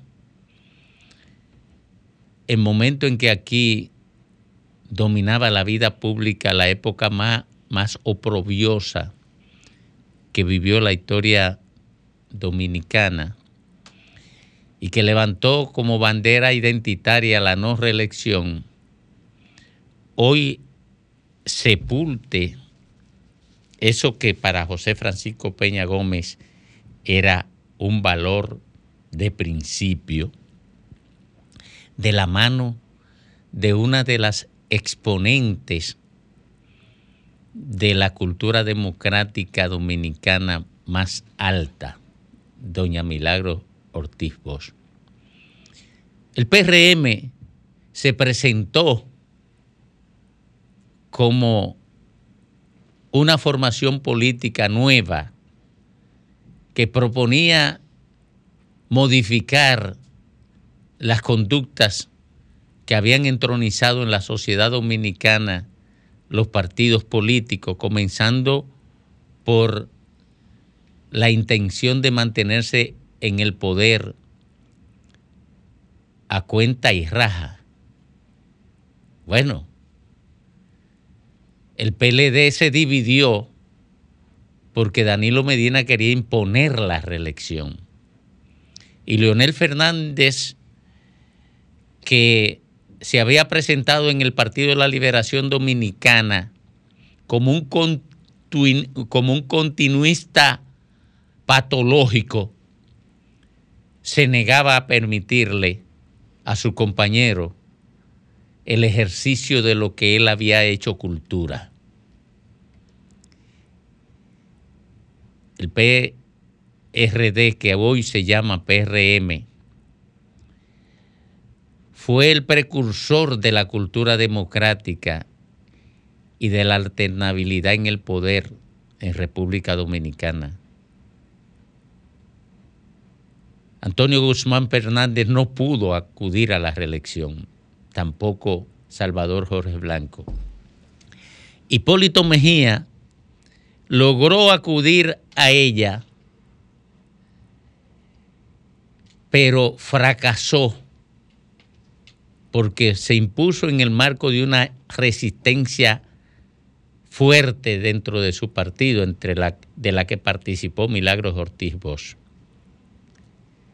Hoy, Milagros Ortiz Bosch va con un documento que tiene nombre y cédula, que tiene el nombre de Luis Rodolfo Abinader Corona y su número de cédula, como un ejemplo de acta de defunción, de acta de defunción de uno de los valores más importantes que había levantado la cultura política que se llamó Partido Revolucionario Dominicano y que hoy se cambió el nombre sin necesidad de un decreto presidencial por el del Partido Revolucionario Moderno, que de moderno tiene la recuperación de lo que llamó José Francisco Peña Gómez, el vicio más terrible que había impuesto Balaguer en el Estado Dominicano, el vicio de la reelección.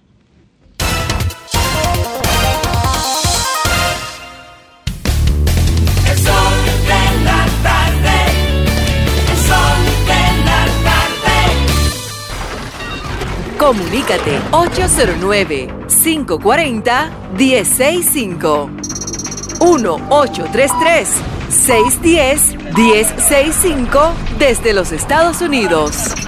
Sol 106.5, la más interactiva.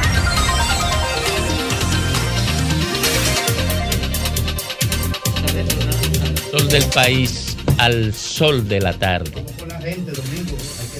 A la gente. Sí, Oye, cuando te tú lo ves- tú vas a quitarle tiempo a la información. pero. Pero, pero estos dos apandillados de una Pero vez. Mira, oye, oye lo que ha Mira, es dicho. el primo tuyo, lo lo que ha dicho, lo que ha dicho Sergio Sarita, el- la eminencia eh, Sergio Sarita. Dice que en la explosión de San Cristóbal no se está aplicando protocolos adecuados para identificar cadáveres. Eso es muy delicado viniendo de una de un científico de la materia como el doctor, eh, el patólogo forense Sergio Sarita, porque dice está preocupado debido a que el protocolo se está implementando que se está implementando para identificar los cadáveres encontrados en, en los escombros de explosión ocurrida el lunes pasado. Estoy preocupado hondamente porque hasta donde he podido observar y Oye, yo te creo, creo Domingo que eres siempre con Leonel Fernández eres muy injusto, no sé por qué, tienes tu resentimiento, hay que respetarte. Bueno, Pero bueno, déjame decirte, lo que pasa es que yo que creo que usted es muy Fernández incondi- No, espérese, espérese. Buenas tardes. Adelante. Aló, Sí, buenas. adelante. Ahora sí. Yo, buenas tardes, Domingo. Adelante. Eh, yo creo que con la candidatura de Luis ahora, ya en el 28 va a venir otro ciclo. Leonel debe darle paso a la nueva generación, soltarle el partido al hijo de él. Buenas tardes. Adelante usted. Sí, buena. Adelante. Aló, Sí, adelante. sí, buena. Buenas tardes. Adelante. Adelante usted.